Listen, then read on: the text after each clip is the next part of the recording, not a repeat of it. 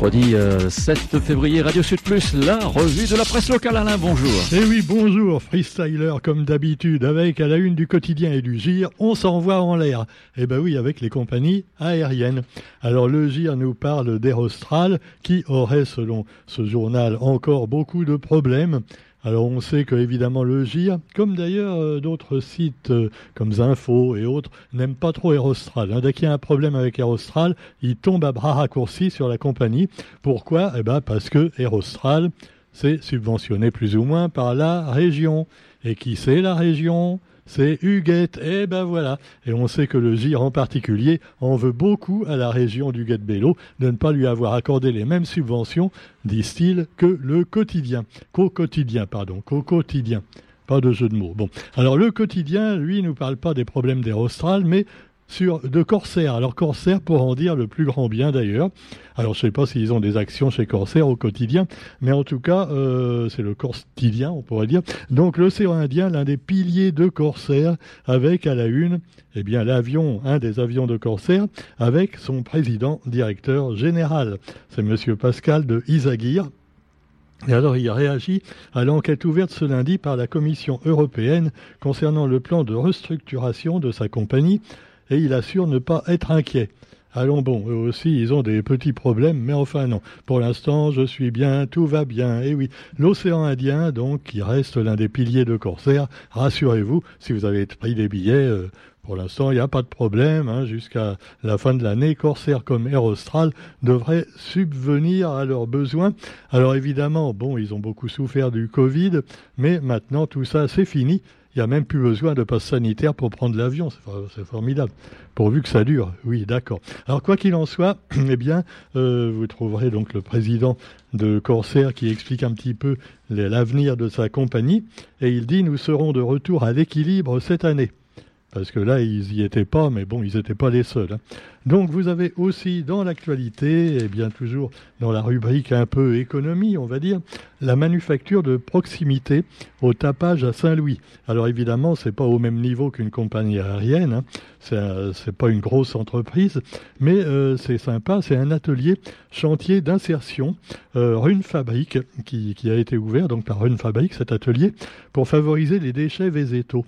Alors les feuilles d'ananas avec lesquelles a démarré le chantier ont été remplacées par des troncs de bananiers après le passage de Bellal qui évidemment a mis à terre beaucoup de bananiers. Les multiples possibilités offertes par les fibres végétales sont encore en phase de test, avec objectif à terme de créer une filière génératrice d'emplois. Alors je crois qu'il y avait un monsieur qui avait trouvé le moyen de faire des, savates avec euh, des pots d'ananas. Ben, il paraît qu'on peut faire plein de trucs aussi avec la fibre de banane. Voilà. Tout ça vous a expliqué dans le quotidien fibre de banane, fibre d'ananas. Donc, euh, si vous avez des idées euh, d'artisanat, vous pouvez en trouver aujourd'hui dans le quotidien. Et puis alors toujours des manifestations à Mayotte, manifestation du collectif des forces vives avec des blocages et des dérapages. Au moins un millier de manifestants se sont réunis à Mamoudzou pour protester contre l'insécurité et l'immigration.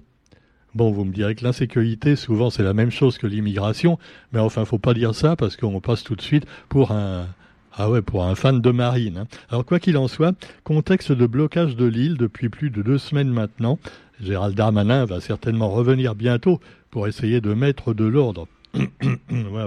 Enfin, quoi qu'il en soit, notons également, eh bien, l'actualité toujours dans le journal d'aujourd'hui avec la CGTR. La CGTR qui retrouve la sérénité. Eh oui, c'est Jackie Belmine, Jackie Balmine, pas Belmine, oui, il a une belle mine aussi, mais bon, Balmine, c'est le nouveau secrétaire général. Il ressemble un tout petit peu au maire de Saint-Pierre, mais il faut pas confondre. Hein. Non, c'est pas tout à fait euh, la même, euh, disons, euh, le même parcours. Donc, c'est le nouveau secrétaire général de la CGTR. Et donc, Jackie Balmine a passé la main à la tête de la CGTR bâtiment travaux publics à Maximin Waro. Voilà. donc, il y a, des filiales, évidemment, CGTR, bâtiment, tout ça. Et alors, Jackie Balmine, à la retraite depuis août dernier, plus battant que jamais, a donc été nommé le mois dernier. Et voilà, vous avez aussi alors, euh, on rappelle un petit peu le sillage des hommes forts de la CGTR à La Réunion, qui est quand même le, plus gros syndicat. Alors évidemment, bon, il y en a qui vont dire oui, mais c'est c'est la gauche, euh, voilà, vraiment, c'est c'est ils, sont pas toujours très modérés. Euh, ouais, mais enfin quand on voit ce qui s'est passé récemment avec les agriculteurs et leur syndicat majoritaire qui en fait est tenu par un gros patron quasiment millionnaire, euh, on peut se poser des questions quand même, tu vois, sur certains quand, euh, syndicats. Bon, quoi qu'il en soit, eh bien, Georges-Marie Lépinet, Yvan Waro, c'était également euh, des célébrités de la CGTR qui sont évoquées aujourd'hui dans le quotidien. Et puis alors, on revient également sur la GDS en mal d'administrateur alors le GTS, euh, qu'est-ce que c'est? Eh ben, C'est le groupement de défense sanitaire. Voilà, ce sont les vétérinaires, les administrateurs qui s'occupent de la santé de nos bovins donc indirectement de nos éleveurs. On a vu qu'il y a eu pas mal de problèmes apparemment il y a, environ un quart de siècle, hein, puisqu'on a vu comment on a pu faire venir des bœufs euh, qui avaient la leucose, ce qui a causé les suicides d'agriculteurs en masse à la Réunion. Mais enfin, ne reparlons pas de choses qui fâchent, même si on a appris également par, euh, par Parallèle Sud, hein, le site internet, que euh, la Cicalais a de nouveau des soucis. Hein. voilà, c'est sûr qu'on leur reproche pas mal de choses, mais enfin, ça fait des années que ça dure aussi.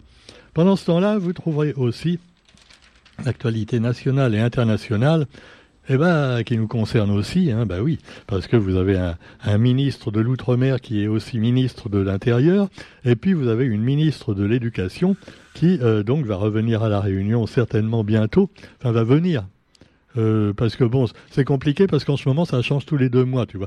On a eu une ministre euh, qui est venue récemment, et puis là tu as également Madame Oudéa Castera. Alors c'était la, c'est, encore hein, la nouvelle ministre de l'Éducation qui a été nommée récemment par le gouvernement Macron. Seulement voilà, le problème c'est Amélie Oudéa Castera qui a mis son fils dans une école privée et qui en plus a moquaté un peu, s'est moqué euh, du service public en disant oui les, les profs sont toujours absents, c'est nul, je préfère à l'école privée. Bon, évidemment, pour une ministre de l'Éducation, euh, ah oui, une ministre ne devrait pas dire ça. Hein. Mais enfin, quoi qu'il en soit, eh bien, euh, le départ d'Amélie Oudéa Castera se profile, nous dit le quotidien. Alors, on va l'appeler Oudéa Castera, Oudéa Castois, carrément. Alors, qui pourrait la remplacer? Alors là, vous allez dire non, mais à, force de creuser, ils vont trouver du pétrole, hein, ce gouvernement, c'est pas possible. Devinez qui ils vont mettre peut-être à la place d'Oudéa Castera, qui aura même pas fait de un mois, tu vois. De toute façon, pour un ministre, c'est suffisant pour avoir une bonne retraite. Hein. Ouais, enfin bon. Allez, cela dit, euh, eh ben, devinez. Ah non, mais c'est pas facile. Hein. Non, mais cherchez le plus le truc incroyable que pourrait mettre le gouvernement pour remplacer la ministre de l'Éducation. Allez, allez, le plus incroyable. Eh ben oui, vous avez deviné, c'est François Bayrou. Non, on ne rit pas, s'il vous plaît. François Bérou, qui revient, ben ça, ça fait cinq, ça fait 20 ans qu'il essaie de revenir, tu vois. Donc maintenant, il revient. Et alors, euh, il n'y aurait pas un petit poste pour moi, là euh, Bon, Macron, écoute, tu commences à m'embêter. Hein. Bon, allez, je vais te donner l'éducation pour un, certain temps. En même temps, bon, euh, si les gens sont pas contents, on va te virer dans deux mois. Mais c'est pas grave, ça te fera, lui, toi aussi, une bonne retraite. Bon, quoi qu'il en soit, François Bérou revient. Et on connaît donc euh, ce monsieur déjà qui a essayé d'être président de la République plusieurs fois sans y arriver. Mais pourquoi pas? Eh oui, oui, oui. On lui donne une place de ministre. Et finalement, euh, faute de mieux, hein, quand il y aura des élections dans trois ans, eh ben on va vous dire dans les journaux, il n'y a pas le choix. Soit c'est Macron, soit c'est Marine Le Pen. Euh, Mélenchon, bon, il est déjà hors course parce que lui, il faut lui mettre la camisole quasiment, tu vois. Maintenant, bon, eh il n'y a plus de gauche. Eh oui, il n'y a plus de gauche que vous voulez. Donc, il y aurait peut-être, eh oui, le modem et Monsieur François Bérou, qui on le sait a une réputation quand même de mec sympa, euh, même si apparemment au niveau compétence, je ne sais pas s'il fait mieux que ses confrères et consoeurs. Quoi qu'il en soit, eh bien François Bérou pourrait bien revenir eh d'ici trois ans. ah non, mais rigolez pas. Hein. François Bérou, président, tout le monde s'est foutu de, lui, mais euh, ça pourrait arriver. Tout est possible dans ce monde, tout est possible. Pendant ce temps-là, vous avez également, puisqu'on est dans le truc vraiment, le mur du son est dépassé. Le mur du son, c'est ON, oui. Avec, euh, alors là, c'est les Jeux Olympiques. Alors le comité d'organisation des Jeux 2024. Alors qui est le, comment dire, le responsable, le président du comité d'organisation des Jeux de Paris 2024. Il s'appelle Tony Estanguet. Tu savais pas ça, Roger. Hein de toute façon, bon, euh, je crois que son nom restera pas dans l'histoire, hein, parce que le mec, maintenant, il est visé par une enquête sur sa rémunération. Alors il paraît qu'il aurait été payé quand même grassement pour organiser un peu, voilà tout ça. Et l'enquête a été confiée à la PJ parisienne la semaine dernière. Et alors, euh, pour l'instant, euh, circuler, il n'y a rien à voir. Alors c'est un ancien champion de canoë. Canoë, oui, oui. Et il a perçu une rémunération annuelle de 270 000 euros brut jusqu'en 2020. Oh, en même temps, brut, ça veut dire quoi? On enlève les impôts, il lui reste quoi 150 000 euros? Hein? Bon, ça fait quoi euh, Ça fait même pas 12 000 euros net par mois? Hein c'est quand même une grosse responsabilité hein, euh, qu'on lui avait donnée. Alors cela dit, euh, c'est quand même plus que être champion de canoë kayak, hein, parce que je sais pas, ils gagnent quand même moins que les footballeurs, les champions de kayak. Hein, bon, hein, ça, ça marche moins, tu vois. Mais par contre, vous pourrez peut-être assister aux Jeux Olympiques et pourquoi pas à des compétitions de kayak sur la Seine. Hein, c'est moins cher que d'assister à des compétitions de, tennis ou d'autres trucs plus, disons, plus, cotés euh, pour le public. Quoi qu'il en soit, il a promis des jeux spectaculaires. Bah, pour l'instant, c'est spectaculaire. Hein. Ah bah il y, a du suspense. Hein. On ne sait même pas euh, si ça va pas être un bordel infini. Mais enfin bon, pendant ce temps-là, vous trouverez également dans l'actualité nationale et internationale, eh bien, oui, évidemment, j'aurais pu vous en parler avant, vous attendez que ça, hein. lecteur de Voici, de France Dimanche, ici Paris et autres magazines. La santé du prince Charles, ce qui lui arrive. À moi, ça me fait peur personnellement. Ah non, sans déconner, parce que j'ai son âge à quelques jours près.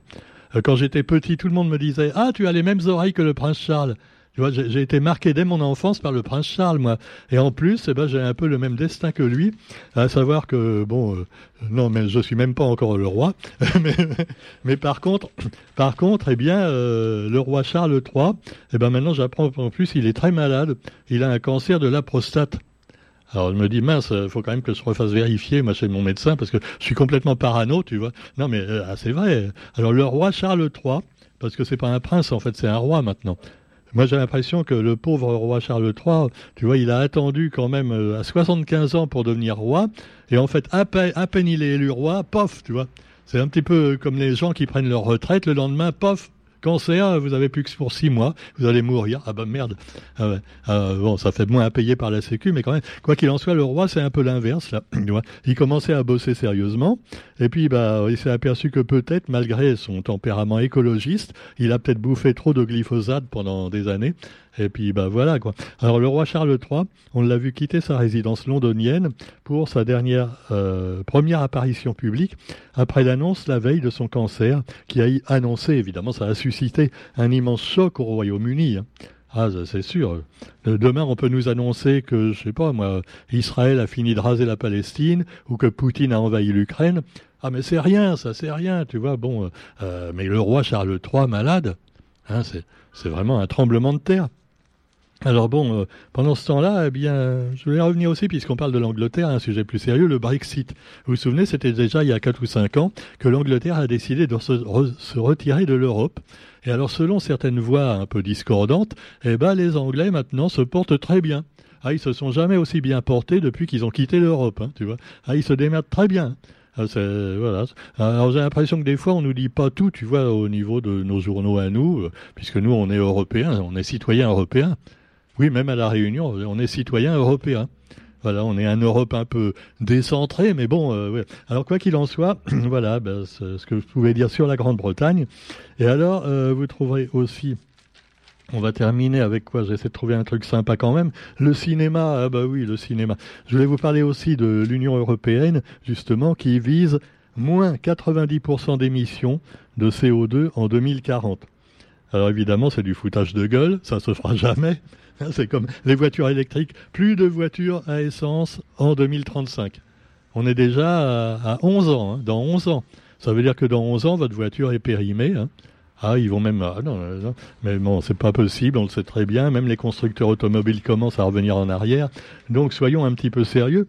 Mais enfin, cela dit, euh, on remarque que les voitures électriques, quand même, euh, sont mieux que les premières. Hein.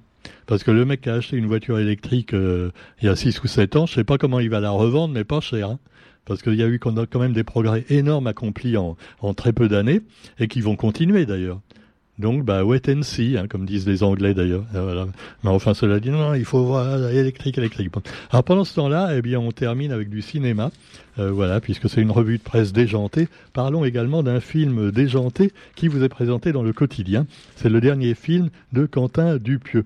Alors Quentin Dupieux, c'est un monsieur que vous connaissez peut-être pas parce qu'il c'est sûr que ses films euh, sont un petit peu marginaux. Euh, il fait à peu près un film tous les ans, mais alors c'est complètement délirant. Alors paradoxalement, il a des grands, des grands acteurs qui viennent souvent jouer pour lui, parce que ce qu'il fait c'est génial, mais en même temps complètement fou quoi. Des fois on comprend pas grand chose au, au film, mais c'est rigolo comme tout. Il y en a, c'est Mandibule, c'est fabuleux. Faut aller voir Mandibule et puis quelques autres. Et puis Dali. Alors Dali, c'est son dernier film qui est justement consacré à Salvador Dali. Et donc le réalisateur Quentin, Dupieux, il est un peu comme Salvador Dali. Il va dans tous les sens, il fait n'importe quoi, mais c'est rigolo. Je n'en dirai pas autant d'un film qui aura certainement plus de succès. Mais déjà, rien qu'à voir l'affiche des acteurs, je me dis, oula, c'est redoutable. Hein. Ah ouais, Christian Clavier, Didier Bourdon. Euh, voilà. Alors évidemment, c'était bien Didier Bourdon il y a, il y a, 30 ans. Hein. Ah ouais, ah ouais, bah oui, quand même ils étaient forts, hein, les, inconnus. Mais maintenant, malheureusement, euh, il a vieilli, hein, il a vieilli. Et donc, euh, Christian Clavier, n'en parlons même pas. Alors, le film s'appelle, alors, le, qu'est-ce que c'est le, ils mettent jamais le, nom du film, Cocorico, voilà. Rien que le film, tu Cocorico. Alors, c'est l'histoire d'un mec qui fait des tests ADN et alors il découvre ses origines et que c'est pas ce qu'il croyait. Bon, on, sent vraiment le navet, tu vois. On sent déjà le navet, rien que. Alors c'est la comédie franchouillarde habituelle, avec euh, évidemment Christian Clavier dans un rôle qui lui convient très bien. Ah ouais, il y a eu quand même depuis 30 ans quand on pense à tous ces acteurs il y a 30 ans qui étaient rigolos comme tout, quoi là, les, euh, les bronzés, tout ça, et puis qui se retrouvent maintenant dans des nanars pas possibles. Alors moi je vous conseille quand même d'essayer Quentin Dupieux de temps en temps. Vous comprendrez peut-être rien, mais au moins il y a des scènes c'est d'un comique irrésistible, enfin à mon avis. Hein. Pour ceux qui aiment ma revue de presse, vous devriez aimer. Et ceux qui n'aiment pas ma revue de presse, eh ben, allez voir euh, sur, les chaînes classiques si c'est mieux. Allez, bah, bonne journée à tous et on se retrouve demain si tout va bien et même si tout va mal sur Radio Sud Plus. Salut!